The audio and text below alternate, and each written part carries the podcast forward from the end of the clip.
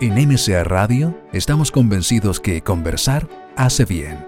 Y si lo hacemos de forma positiva, entonces es mucho mejor.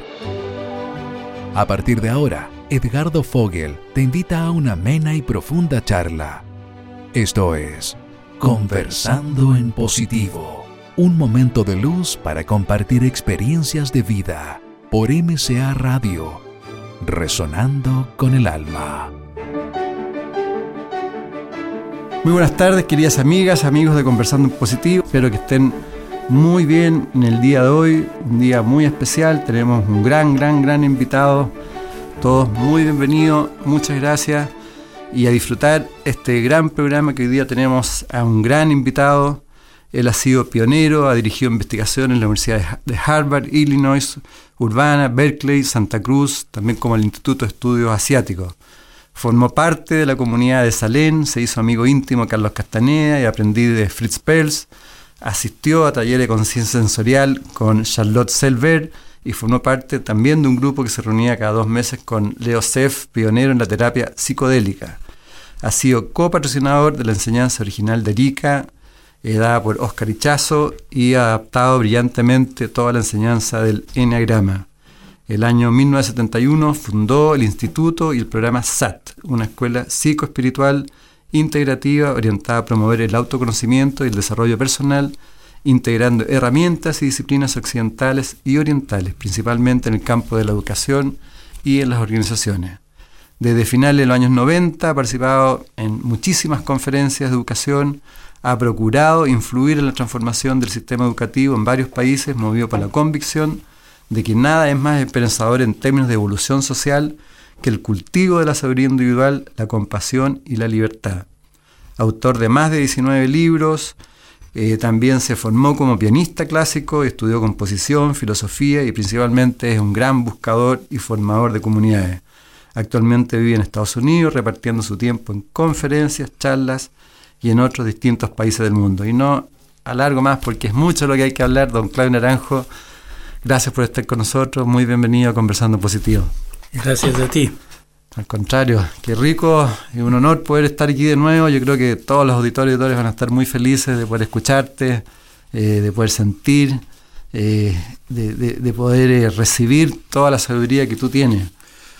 Es una oportunidad para mí esta Gracias. transmisión radial. Claudio, yo quería hoy día estaba pensando en qué podemos conversar. Bueno, primero que nada, ¿cómo, cómo estás, Claudio? ¿Cómo va la vida? ¿Qué estás haciendo? Eh, estoy haciendo muchísimas cosas.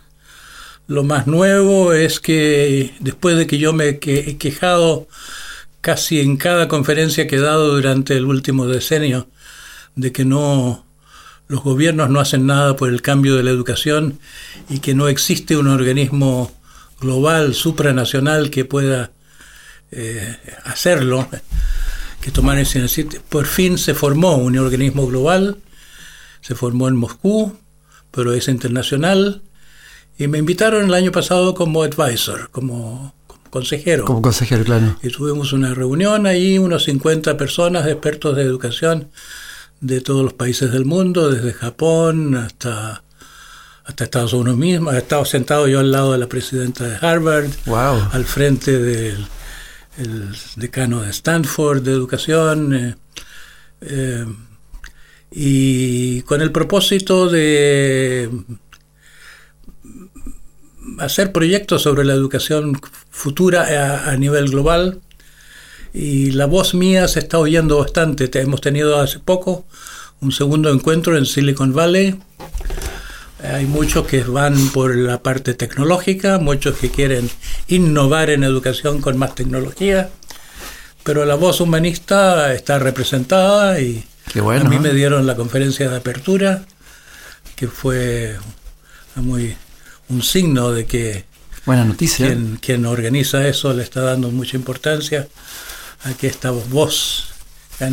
Y me encontré con muchas personas afines, me encontré con una inglesa que tiene un instituto privado y que compartía conmigo esta visión de que no se trata de pequeños cambios, sino que el de la definición mm. fundamental de, de qué es lo que se propone la educación, lo que debe proponerse la educación, y me encontré con mucho acuerdo en personas que hasta ahora no, no han estado reunidas.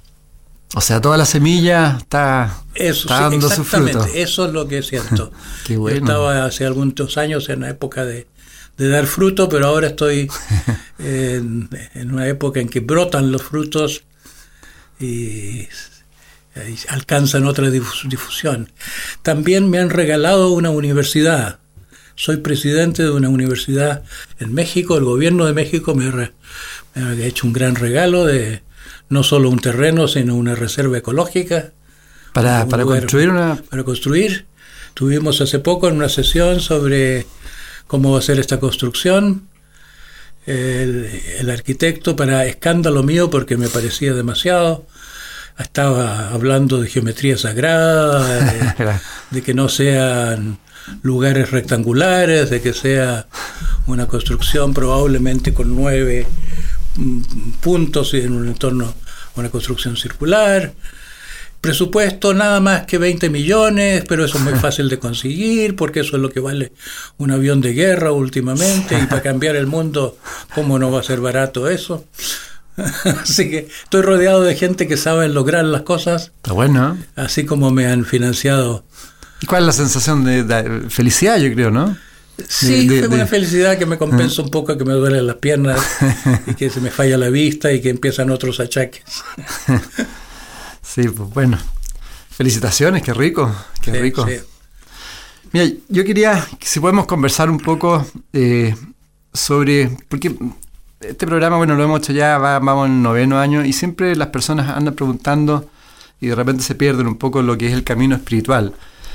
Entonces yo quería conversar contigo un poco, ¿qué es el camino espiritual? ¿Cuáles, ¿Cuáles son las pruebas que uno se va enfrentando? Yo, por ejemplo, yo me acuerdo, o sea, he visto también de la tradición, no sé, hermética, también iniciática, donde generalmente lo primero que se ve como prueba simbólica es como un gran monstruo y uno como hombre ahí chiquitito y que tiene que uno enfrentar esta gran bestia.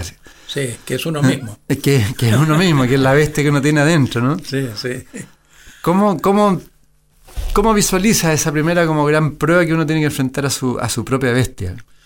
Yo creo que la prueba de que no se habla, pero es anterior, es darse cuenta de que hay una bestia ahí donde uno creía que Ah, bueno, estaba claro. muy bien. Cierto, eso de reconocerla. Reconocer la enfermedad, reconocer la monstruosidad, reco- reconocer que uno no es tan bueno como creía. Claro. De hecho, hay varios libros al respecto, digamos, cuando uno se enfrenta, digamos, a, a- a esa bestia, ¿no? Sí. Despertar a, al- como empieza, como dice Danto al comienzo de la Divina Comedia, me di cuenta que estaba perdido en un bosque oscuro.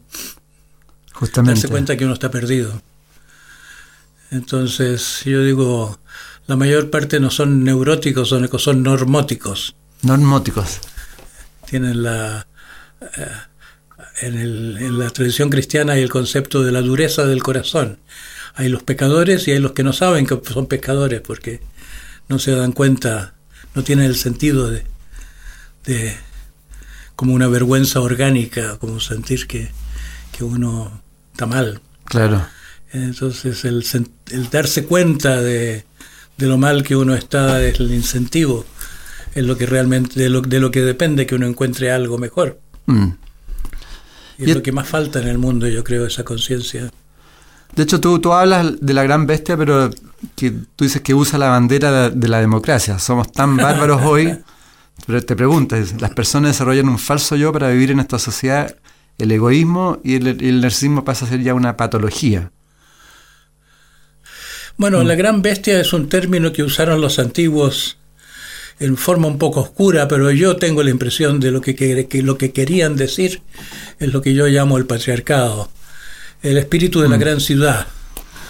Con- nace la civilización con la construcción de grandes ciudades y templos monumentales, los centros de autoridad religiosos y, y cívicos, la organización del Estado. Eh, y claro que nos parece un gran bien el Estado que viene aparentemente a poner orden en un mundo que se supone que sería muy peligroso y caótico si no hubiera la Eh, posición de ese orden. Pero yo creo que estamos en el momento de crisis de todo ese sistema milenario en que los problemas de la organización vertical de la autoridad eh, se están haciendo presentes. Y eso, esa gran bestia, los cristianos tenían presente principalmente Roma como la bestia, el lugar donde, donde quemaban a tantos santos. Y, pero antes fue Babilonia y antes de eso fue Egipto. como la, gran ciudad, la, ciudad, la civilización avanzada. La civilización es la gran bestia, pero la civilización es la organización patriarcal. Mm. Es, es, un mundo en que imperan los valores guerreros, los valores militares, el dominio a través del poder. y eso fue un mundo construido por los hombres y yo creo que tomaron el poder en sus familias. El comienzo de la esclavitud fue la relación de marido y mujer, se tornó una relación de posesión, de propiedad. Mm. Eh, como el pater familia romano es el, el, dueño de la mujer y de los hijos, por eso que padre puede mandar a los hijos a la guerra. Tiene la, relación que puede tener un dueño de esclavos y esa relación de, se hizo una organización política. En esa organización familiar se fundó la organización política. Exactamente. Y las mujeres no han tenido voz ni voto a través de los milenios. Ahora está cambiando un poco la cosa. Un poco. Ahora, volviendo a lo, individual, Claudio, respecto al, a la búsqueda. Eh, por ejemplo, también se relacionan los cuatro elementos siempre. Es decir, la prueba del agua, que representa las emociones, la circulación eh, la prueba del instinto también, de la, de la parte más, bestial que, es el impulso. Eh, el fuego. El fuego, justamente, que, que, claro, que justamente todo el impulso de la tierra, que son las pruebas materiales, eh, y el aire, que tiene que ver también con, el pensamiento. ¿Cómo, son, nosotros mismos, los elementos son niveles de nuestra propia naturaleza. ¿Cómo, cómo podemos ir trabajando todos esos aspectos que nos van nublando eh, en, nuestra búsqueda de, un, camino más profundo. Mm. Bueno, eh, tú decías que en la búsqueda se habla mucho del monstruo, del dragón, del gran enemigo, hay una guerra santa de doblegar, podemos llamarlo el propio ego. Mm. Eh, o la propia enfermedad o la propia neurosis, da lo mismo como se lo llama. Eh, pero también eh, a medida que se va madurando más allá, se va llegando a una aceptación. Una aceptación con el, del propio pasado, la, la, aceptación del propio karma, la obsesión, hasta la aceptación de los propios defectos hay que hacerle la guerra a los propios defectos, pero también hay que saber dónde terminar la guerra y como que respetar las propias cicatrices y heridas que, están más allá del, propio trabajo. Eh, no, es como para pasársela en guerra todo. No hay que ser pegado. Eh. Sí, no hay que ser mm. mm. sí. La aceptación tal vez es una, una condición más profunda de serenidad no están ni en favor ni en contra. Yo creo que lo que es el, fruto más precioso de la búsqueda es un estado neutro, que no es ni, ni en favor ni en contra. Exactamente. Que se va desarrollando muy lentamente esa neutralidad. Ahora, eh,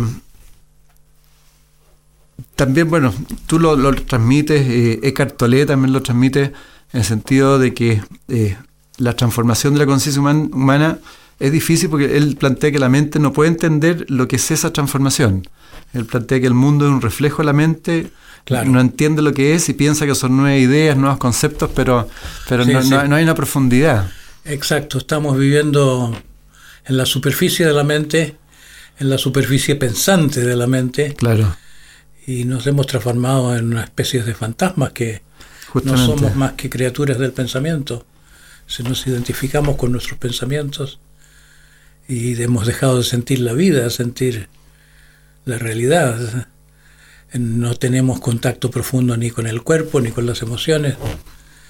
Con el instinto menos, yo creo que la educación es en gran parte una castración, en que se le enseña a los niños a, a no obedecer, a no respetar, a no no poner el principio del placer por sobre todas las cosas. Mm. Y en cierto modo es un triunfo, en cierto modo es se hace de manera represiva, condenatoria, es como para la única manera de, de triunfar sobre el placer es castigar a los niños, es como diciéndole eso es malo. Mm. Entonces termina uno sintiendo que su animal interior, que es otra, no es otro que el niño interior, esa parte de uno que es la criatura de los deseos naturales, es mala. Y eso basta para sentir nosotros somos malos. Y uno que se siente malo no llega mucho en la vida. Por supuesto. Uno tiene que descubrir que su bondad intrínseca. Y para descubrir esa bondad intrínseca tiene que hacer mucha catarsis de su de lo que llama malo.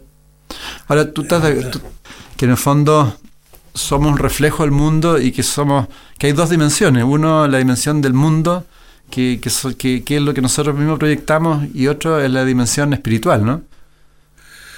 Incluso yo pondría la dimensión psicológica con el mundo. ¿Cómo así? Los lo psicólogos. Bueno, es difícil separar psicológico y espiritual porque el progreso es un proceso psicoespiritual. Eh, no se puede tener el espíritu sin librarse de las pasiones. Eso que el contraste, el cristianismo se llama los pecados. ¿eh? Es lo que mueve el mundo, la envidia, el ansia de poder, la codicia. Mm. Los, clásicos pecados son los que... Por eso es muy cierto lo que decían en la Edad Media, que el mundo es del diablo.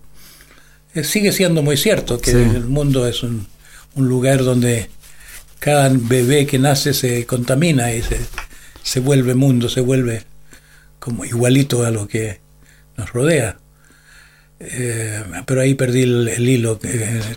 no, recuerdo tu, pregunta en este momento. Sí, bueno, que de alguna forma que, estamos en dos dimensiones y que hoy día el ah. ser humano prácticamente ah. vive solamente en la dimensión del mundo porque está provocado por su propia historia personal, por su propio pensamiento. Ignoramos mm. nuestra propia profundidad. Eh, la vamos descubriendo. Se va agrandando el corazón, se va agrandando también... Eh, es más misterioso el animal interior. Yo creo que los animales son mágicos, eh, que tenían razón los egipcios de ponerles a los dioses cabezas de animales, que, o los mexicanos, el nahual es mm. animal, el espíritu se representa es como algo que, que tiene algo que ver con lo animal. A mí me llamó mucho la atención cuando leí en alguna parte de unas una zorra que tenía su guarida en, una, en un cerro, en una cuevita con su, con su cría, y que él quitó a la cría y los llevó a una cuevita un poquito más allá, justo antes de que hubiera un, un ¿cómo se llama? Cuando, cuando se rueda la montaña. Una, una avalancha. Una avalancha. Una avalancha. Sí. Mm. ¿Cómo, puede un animal saber? Es lo mismo que, que pasa con los terremotos. Los animales huyen, pero no hay sismógrafo, no hay equipo humano técnico que pueda predecir terremotos. Entonces parece que hay una facultad que se sale del tiempo y el espacio. Eso que llamamos espíritu tiene que ver con que está muy ligado a lo animal. El, animal ya, ya tiene esa magia de un saber orgánico que, va más allá del intelecto. Y a propósito de los animales, también se plantea que hoy día hay tanta cercanía con los animales porque los animales nos juzgan. Y en los seres humanos juzgamos tanto, entonces uno como ser humano se siente bien con los animales. Porque como que aparece la parte más, más esencial. Estamos empezando a entenderlos mejor. claro. En el siglo XIX se pensaba que eran unos brutos, ahora tenemos una sensibilidad mayor. Pero un perrito, un gato a veces nos damos cuenta que son un poco mejores que nosotros. Claro, ahora, eh, ¿cómo, ¿cómo, ir saliendo, digamos, de esa conciencia como eh, condicionada, esos pensamientos condicionados, nuestra historia personal, que nos hace actuar en forma permanente y, además pensar que lo que estamos pensando es la realidad, siendo que no es real? Sí, bueno, es muy importante. Es la, es la principal prueba que tenemos, ¿no? ¿Se puede decir? La prueba de, de salirnos del pensamiento. Sí. Bueno, como práctica, la práctica de intentar hacer el silencio interior es muy potente. En el cristianismo se conoció poco eso. Mm. Juan de la Cruz fue el gran experto y Santa Teresa lo descubrió y lo, lo puso como maestro en lugares que de otra manera no hubiera llegado, porque era un místico muy poco dado a, a predicar o a, a comunicar, se bastaba con su propia experiencia. pero él tenía ese arte que ha sido más conocido por los sufis y más conocido en el budismo, naturalmente. toda, la, toda la mística de mm. Oriente, el mm. taoísmo también. Mm. Entonces, eh, si uno intenta parar el pensamiento, se da cuenta de la compulsión del pensamiento, se, encuentra, se da cuenta que está como en una tela de araña que no tiene percepciones más allá del pensamiento, que no puede aspirar a conectarse con algo más profundo o más alto o más misterioso, porque es como una radio que chirría todo el tiempo y con la estática y, la estática de, los pensamientos. Claro. Entonces, ya por lo menos alimenta cierta modestia darse cuenta que uno está eh, adicto al pensamiento, a tener que producir el próximo pensamiento, como si fuera la solución de la vida, generar ese próximo pensamiento. Y uno se va dando cuenta que es como un carrusel que uno está preso. Exactamente. En ese sentido tú practicas bastante la meditación budista, ¿no? Tibetana, digamos. He practicado, hace algunos años me han indicado ya dejar de practicar. ¿Sí? ¿Por qué? Hay un estado, que etapa que se llama de la etapa de no meditación. Pero tú recomendarías al auditorio de auditores que de alguna otra forma para ir lográndose contactar, ir salirse de esos pensamientos, el, hacer meditación, mucho, ¿no? Mucho. Eh, simplemente seguir la respiración y renunciar al pensamiento. Eh, se descubren muchas cosas, eh, pero sobre todo se descubre que hay una especie de horror al vacío, que es el primer problema. Mm. La gente se aburre pero se aburre en forma fenomenal. Es un aburrimiento muy difícil de soportar, más de unos minutos. Gente eh, que es con suficientemente seriedad como para eh, intentarlo de veras. Claro.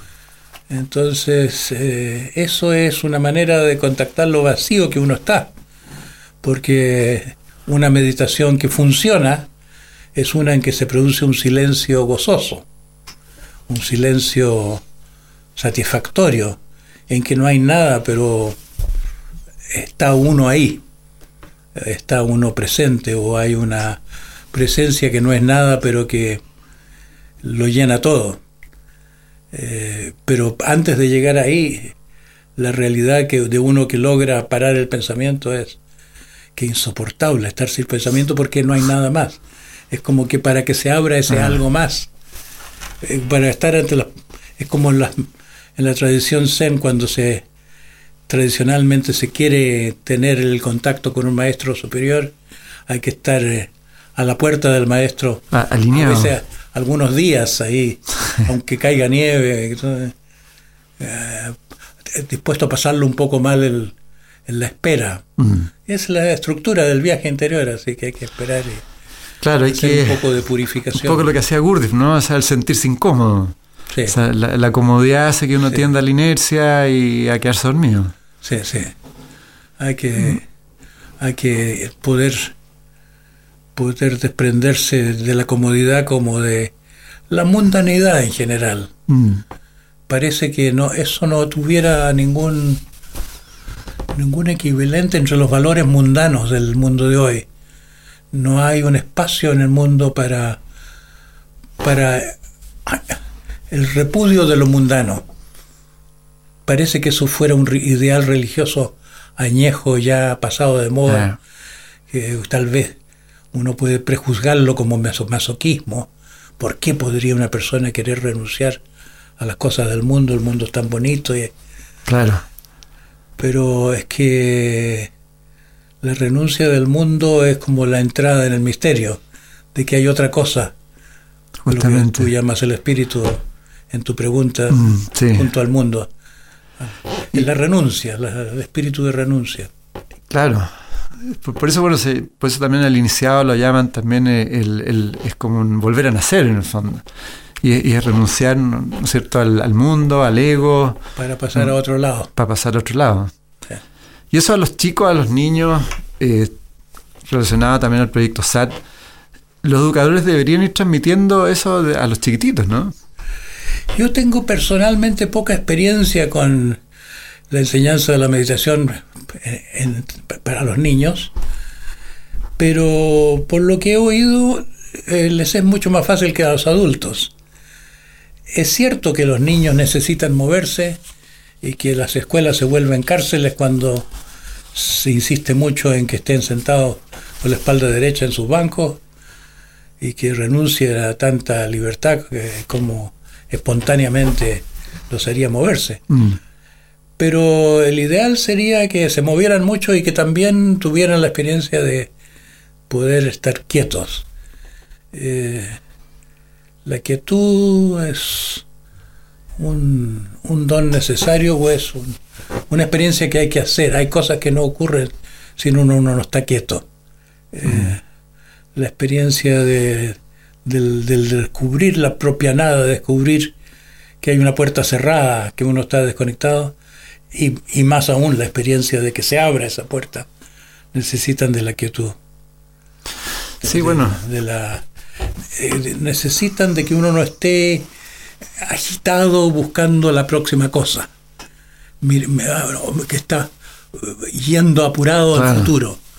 Hay que poder reposar en el presente, reposar ahí en la falta de propósitos. La falta de propósito mundano te abre la posibilidad de que te hable, digámoslo, el espíritu, que es una manera un poco metafórica de hablar de algo que no, no se lo puede definir muy bien. Bueno, recordemos que estamos aquí con don Claudio Naranjo, un gran maestro, maestro de sabiduría. Eh, estamos conversando, bueno, de la vida, del, camino espiritual me han dicho varias veces que, haga esta pregunta, que es como media filosófica un poco, pero ¿cómo se puede explicar la muerte, por ejemplo, de 150 millones de personas en el siglo XX y enfermedades mentales que bloquean la conciencia? Eh, muchos dicen que la vida es injusta. ¿Cuál, es tu visión al respecto? Yo creo que estamos locos y no nos damos cuenta que estamos locos. Eh, la, la condición humana es una condición muy enferma que no se da cuenta de que le pase nada anormal porque es una especie de amputación, es una especie de autoamputación. Por ejemplo, la parte animal nuestra fue reprimida en la primera infancia, perdimos esa autorregulación, esa intuición profunda de los animales, estamos tratando de vivir controlándonos todos desde la razón, razones para esto, razones para aquello, hay que hacer esto, hay que hacer aquello. Es imposible que la vida sea controlada por un aparato de pensar que sirve para, para, la, para hacer cuentas y para hacer eh, operaciones no solo comerciales, sino científicas, pero la ciencia no, no sirve para la vida, no. la vida orgánica. Es más compleja la vida humana que la vida de las cosas que se... ¿Y, ¿Y, las enfermedades mentales de día son producto de lo que tú estás planteando? producto de que estamos eh, no estamos viviendo nuestras vidas verdaderas, producto de que hemos perdido el alma, por así decirlo, es una buena manera de expresarlo, aunque sea también una metáfora. Nos hemos perdido, hemos enajenado de nosotros mismos y el sentido de la vida es, vivir nuestra vida y ser nosotros mismos. Entonces, si uno está no está cumpliendo con el propósito de la vida, también eh, es concebible que la vida nos mate o que la vida nos dé una retribución a esa no vida, ah. a esa, esa, como vivir de muertos. No, no, no, difiere mucho eso de una muerte real. ¿Se puede hacer un paralelo también al trato que uno le da a la naturaleza, a la tierra, que viene también la reacción?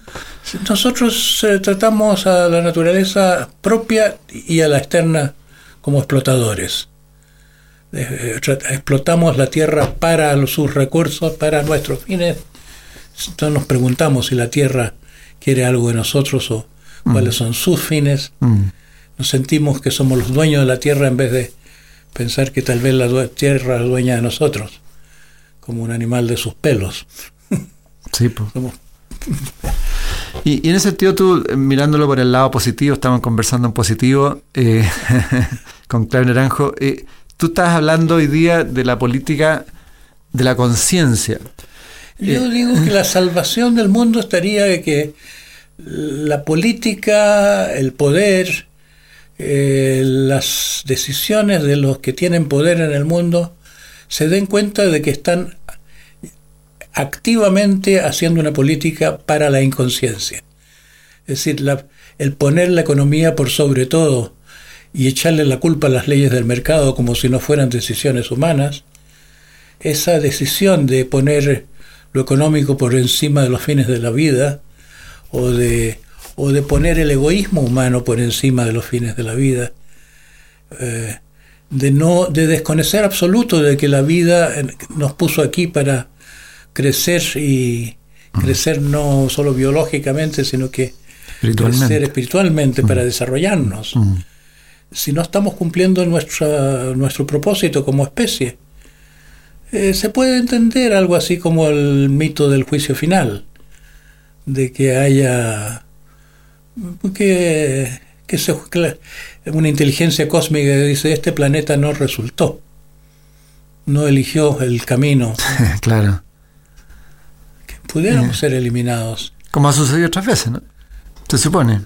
En la Tierra ha habido en, la Tierra, claro, claro, claro. Pero esta parece que sería más grave por la... Por el, el, efecto en la Tierra misma. Nuclear, y por, porque está más vieja la Tierra, está más agotada de recursos. Pues. ¿Y, ¿Y tú crees, bueno, planteaste al principio la buena noticia de, Rusia, es decir, se puede ir generando quizás un, nivel de influencia de que vayan cambiando las políticas y haya mayor desarrollo de la conciencia en términos de lo que está sucediendo? Eh, yo creo que la palabra crisis eh, es muy buena eh, porque es un término médico que se refiere a ese momento en que el paciente o se, o se sana o se, o se muere, en la evolución de una neumonía, por ejemplo. Hay un momento así, en que depende de cuál es el equilibrio en las fuerzas de, salud y enfermedad. Eh, yo creo que estamos en esa situación, o cambiamos o morimos. Eh, no es concebible el crecimiento industrial, el crecimiento eh, en el sentido de, seguir devorando recursos como, como la organización del capitalismo lo ha requerido mecánicamente, a menos que haya una decisión humana de hacer, de crear un orden diferente, un poco como los italianos con como esta, como esta escuela económica, el, el decrescita felice, el decrecimiento ah, feliz, producir menos. Sí. De hecho, están eh, sacando un banco también especial, un, un, banco moral, digamos, se puede decir. Solamente se financian proyectos que sean sustentables. Sí. Hay empresas que se están convirtiendo mm. también, hay empresas que están volviéndose socialmente más responsables en varias más maneras por una maduración de la mente de los que las manejan. No todos son como esos por supuesto. CEOs americanos tan parte de la plutocracia eh, maligna. Y Claudio, si, por ejemplo, poniendo, suponiendo que tú eras, fueras miembro de un consejo mundial que se creara, ¿cuál, ¿cuáles serían tus consejos hoy día a nivel individual, por ejemplo, las personas para ir desarrollándose y a nivel de raza? Si, si de ti dependiera y te, te estuvieran escuchando muchísima gente. Yo empezaría por la necesidad de reconocimiento cultural de la sed de búsqueda. Eh, tenemos un anhelo metafísico, tenemos una sed de llegar al fondo de nosotros mismos, una sed filosófica, se puede decir, de llegar mm.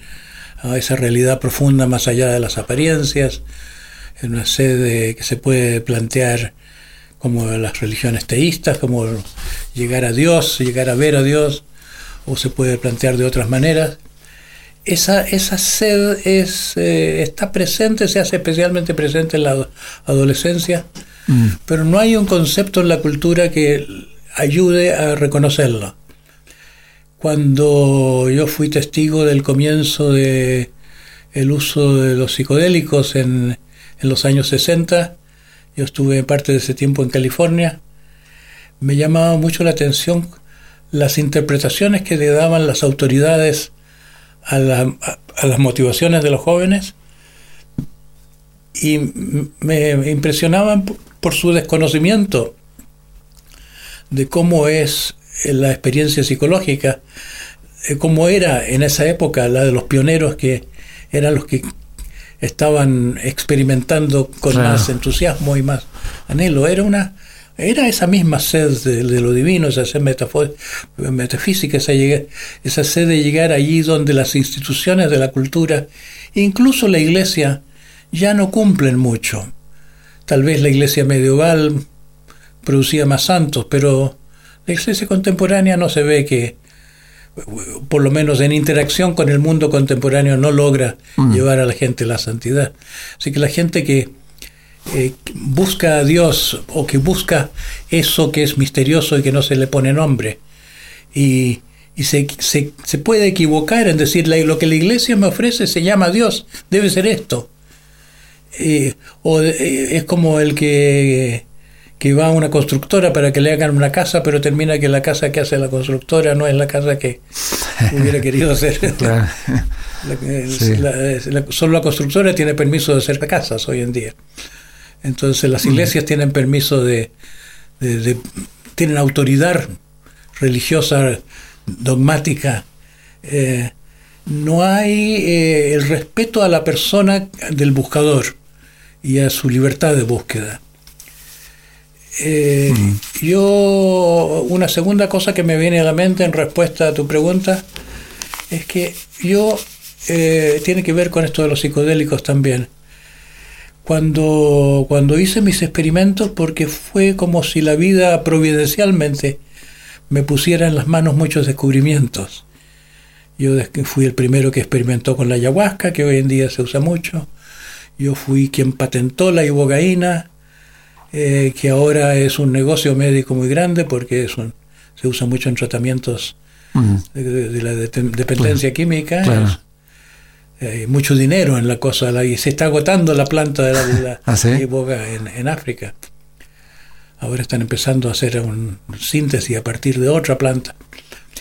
Eh, yo abrí todo el capítulo de los empatógenos con el MDA, que resultaba tener cierta toxicidad, pero eso, bajo auspicio de la Universidad de Chile, hice eso. Ahora se está reconociendo todo eso como válido este año me invitaron a la conferencia, primera conferencia internacional sobre la ayahuasca, que fue en Ibiza, y me pidieron abrir la conferencia porque en reconocimiento de que fui el pionero, el mundo está cambiando eh, de actitud. Es como si los crímenes económicos hicieran que ya palidezcan los crímenes, supuestos crímenes contra la salud, que no nunca fueron crímenes contra la salud, por muchas complicaciones que mm. tengan las drogas, tienen complicaciones, pero nada que pueda compararse a, a la complicación que es en el mundo el desaprovechamiento del gran potencial terapéutico de cada uno de estos fármacos. Arreglaría mucho el mundo si hubiera un canal, si se formaran especialistas y especialistas pudieran ejercerlos y darle a quienes buscan estas experiencias una oportunidad de hacerlas en buenas condiciones. Las, las complicaciones son mínimas, los accidentes son mínimos, la adicción es mínima cuando las condiciones son buenas, cuando las experiencias logran lo que se proponen, lo que, lo que prometen en cierto modo.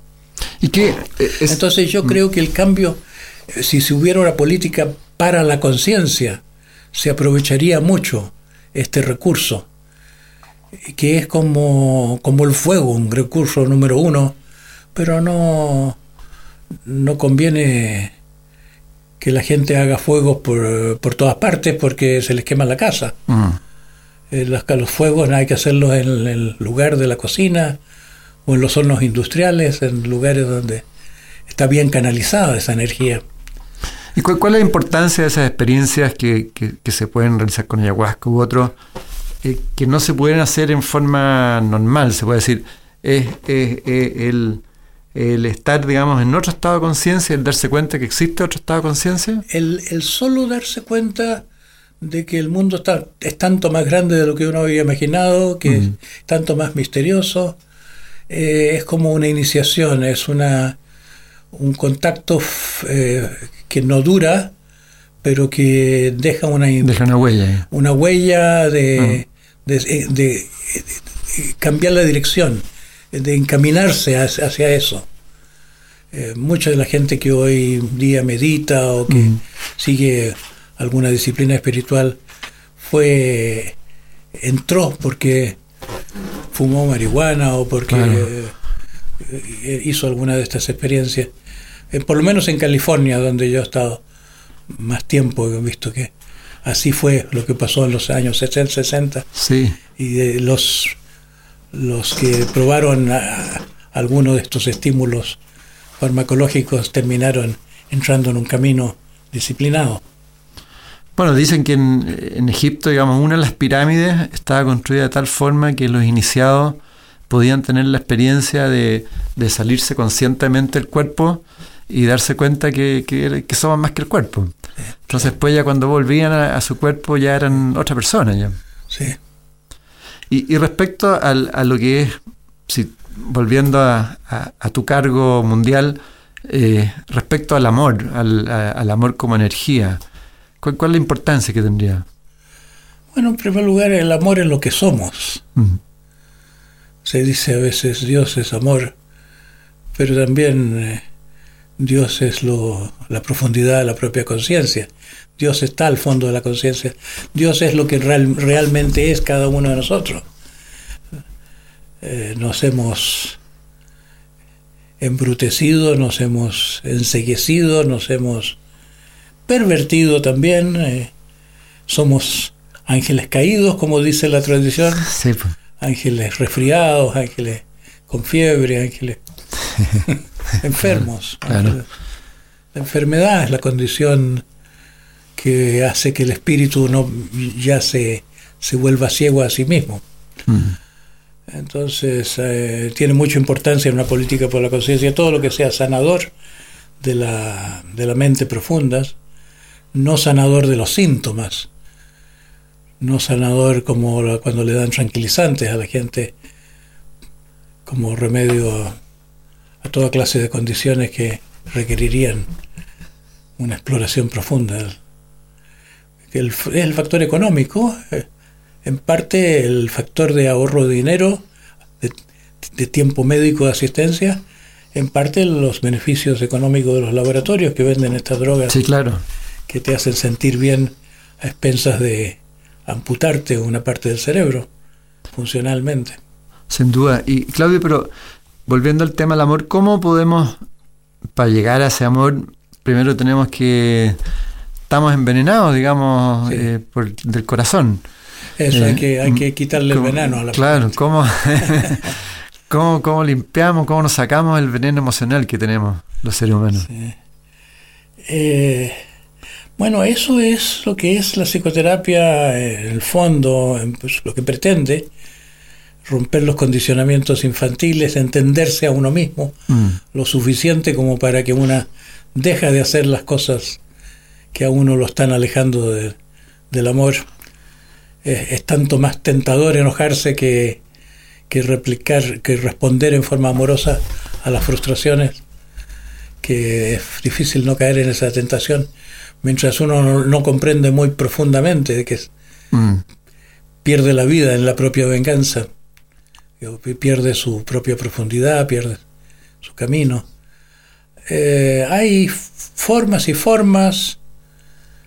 Ah, yo he sido muy entusiasta de la creación de alguien que todavía el mundo del académico no reconocido, que fue un conocido mío que no conocía siquiera la palabra chamán, pero era un chamán, un eh, americano de poca cultura, que se llamaba Bob Hoffman, y que cuando yo lo conocí tenía una camisería, era sastre, y fue tocado por el espíritu, como muchos chamanes, eh, a través de su don de mediumnidad. Cuando murió su madre, tenía tanto deseo de conectarse, reconectarse con su madre, quería saber si existe una supervivencia o no. y consultó a mucha gente, como buscando a su madre, como por apego amoroso. Hasta que alguien le dijo, tu madre te manda este mensaje. Y, le, y como tarjeta de visita le describió algo que podía solamente conocer él y su madre.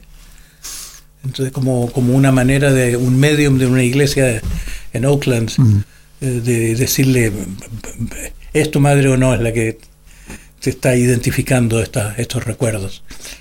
Y entonces se interesó él tan profundamente en esto de, que, que desarrolló su mediumnidad con ayuda de gente de esa iglesia, porque en la pluralidad religiosa de Estados Unidos había hasta una iglesia en que había gente clarividente y, experta en, en, mediunidad. Yo, yo entré también en esa iglesia. Yo, yo fui ministro de esa iglesia que se llamaba Iglesia de la, de la Luz Metafísica y por eso yo he celebrado muchos bautismos y ceremonias, eh, matrimonios en Estados Unidos. Mira. Porque, porque tenía esa autorización de hacer las cosas a mi manera. Eh, en realidad yo nunca renové mi título. Tengo validado mi título médico en Estados Unidos, pero nunca hice el internado que requeriría el Estado de California para yo ejercer la medicina. Así que yo durante un tiempo era solamente sacerdote, representante de esta iglesia. Está bueno. Quisiera profundizar respecto también al camino iniciado, eh, que es el tema de los apegos eh, y del amor. Hace un tiempo vi, también me parece que era tibetano, que es como, eh, hacían un simil de, de, un, de una subida a un monte, entonces los apegos, digamos, más dañinos estaban más abajo y decía que uno tenía que seguir subiendo a los apegos superiores y como apegarse al, apego del amor, de la bondad, y con eso iban disminuyendo los otros apegos.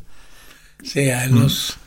el materialismo espiritual, como lo llamaba eh, Trumpa, ¿no? Eh, claro. El apego a la búsqueda misma. ¿Te parece una buena solución eso? De, para ir saliéndose de, tantos apegos que uno tiene que no, no, nos dejan también dispararnos, salir de, hacia un camino más, más divino. Eh, el camino del, desapego es fundamental, eh, pero es uno de, yo creo que una de siete facetas del camino espiritual. Hay la faceta del cultivo del amor al prójimo, hay la faceta del, amor devocional, y esas dos cosas juntas configuran el cristianismo. El, el cristianismo es la religión del amor al prójimo y el amor a Dios. Luego hay el proceso del autoconocimiento, y eso está más en la psicoterapia que en lo que llamamos religión. Está el proceso de la entrega a lo natural, que eso fue la religión dionisida o original, antes de los dioses olímpicos en Grecia, era la religión de la espontaneidad. Justamente. Se, toca con, el, eh, con la religión de, con el taoísmo también. Una fe en la naturaleza, ah, es como el, gesto de entrega, entrega a una inteligencia mayor o inferior aparentemente porque tiene que conexión con lo animal, con, los con, la entrega al deseo o al, o al placer. Mm. Pero el placer, eh, algo así como un placer eh, profundo, desinteresado, que no es el placer con que tratamos de rellenar. como un goce, ¿no? Un gozoso profundo. Sí, sí, mm. Entonces son varias las... las Ahí habéis dicho tres ya. El amor al prójimo, el amor eh, erótico, el amor eh, devocional. Esos tres amores yo creo que requieren también de tres formas del autoconocimiento. Es. El autoconocimiento que comienza con ahora, en este momento, saber lo que, lo que me pasa. Eh, la, conciencia del presente. Del presente, sí. Luego hay la forma del autoconocimiento que es armar el rompecabezas de la propia vida, la comprensión de sí. Eso que está relacionado con el autoconocimiento, ¿no? Tiene que ver con, eh, con que uno pueda contactar lo que pasa momento a momento, pero es como armar el mosaico con todas estas instantáneas. Eso hablaban también, eh, la recapitulación, un poco tiene que ver con eso. Entender la personalidad, entender mm. las propias relaciones, entender la propia vida. Mm. Eso como que es un proceso que tiene un tiempo. De acuerdo, claro. Y culmina este proceso en, el autoconocimiento metafísico, es como quién soy, más allá de ser el cuerpo, más allá de tener cierta personalidad, más allá de ciertos atributos, mm. quién, quién realmente es en el fondo de mí, qué es el ser. Entonces es el, eso es lo que se llama en el budismo la sabiduría. sí, pues. Y en tu propio proceso, ¿cómo, cómo ha sido todo eso? ¿Cómo has llegado a, respuestas finales? ¿Estás llegando a respuestas finales? Yo diría más que ah. respuestas finales, la, palabra respuesta tiene un cierto ah. tono intelectual, como si hubiera sí, como, conclusión sacas. Como una fórmula, sí. Yo diría un fruto final, sí. Yo hace algunos años me dijeron que ya había entrado en el periodo de, de fruición del camino. Fruición camino que da fruto toda la aspiración que uno ha tenido. Y hace mucho tiempo que ando dando fruto. y se sigue profundizando eso. yo creo que me queda un poquito todavía. diría yo que me, que me espera todavía otro nacimiento como tuve en el desierto de Arica cuando comenzó mi camino. Sí, claro, en el año 70. Sí, sí. Estoy como llegando al fin de ese ciclo. ¿Y estás esperando otro? Otro Chancacase. Como salir del huevo a otra esfera. Mira. Te, te, te, cedo la palabra a nuestra comunidad positiva que le puedas transmitir esa, esa, esa cosa que tú tienes de, de, poder transmitir eh, cómo, cómo, llegar a un camino de, de mayor despertar. Eh, tal, lo que me viene en este momento es que hay que cuidarse de la trampa de volverse tan absorto de la búsqueda de uno mismo que uno se olvida de los demás. Mm.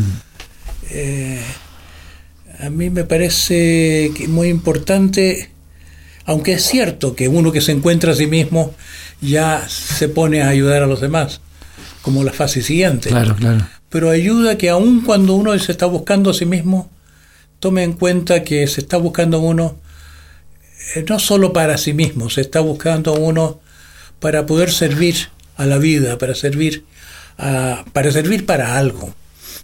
Porque uno mientras no se encuentra en realidad no está sirviendo mucho, está siendo como un parásito de la vida. Ah. Y, esa intención de yo quiero despertar para ocupar mi lugar en esta red de la vida y ser útil a los demás. No, no echarlo al olvido. Eh, en el budismo se lo llama, hay formulaciones de esto, el voto del bodhisattva, eh, de la, búsqueda de la perfección, la búsqueda de entenderse, la búsqueda de purificarse, todo eso, para mí y para todos. Que tiene que ver con el amor universal, ¿no? Con el amor a Dios, con el amor a, la creación. Sí, ese, eso... Mm como que si uno lo refuerza, si uno se lo recuerda, que, eh, sirve mucho. Se le va tomando el sabor a eso. Porque llega el momento en el camino que eso sucede espontáneamente, pero creo que una manera de que llegue antes es ah. ya estar valorizándolo. Estar conectado así. El, intento de ser un salvador del mundo. eh, eso está muy prohibido en nuestra mente ordinaria. Se dice que una persona es quijotesca cuando quiere claro ocuparse del mundo. Pero yo creo que los locos hacen esos delirios mesiánicos porque los locos están muy cerca de una gran verdad. Y ahí se, terminan los topes mentales también. Sí. Se, se abren los techos. Sí, sí. Mm. Es muy, muy misterioso lo que llamamos la locura. Es como un misticismo que se, se va por mal camino. un misticismo con que se con los cables pelados que se saltan chispas. bueno, Claudio, muchísimas gracias. Muy grato hablar eh, contigo. No, al contrario. Eh, muchas gracias a toda la amiga, amigos auditores, que la salud siempre te acompañe por muchos años. Gracias. Y, y gracias por toda la puerta que nos hace a todos. Gracias a todas las amigas amigos, hasta una nueva oportunidad. En MCA Radio estamos convencidos que conversar hace bien. Y si lo hacemos de forma positiva, entonces es mucho mejor. Edgardo Fogel te acompañó en una amena y profunda charla. Esto fue Conversando en Positivo, un momento de luz para compartir experiencias de vida por MCA Radio, resonando con el alma.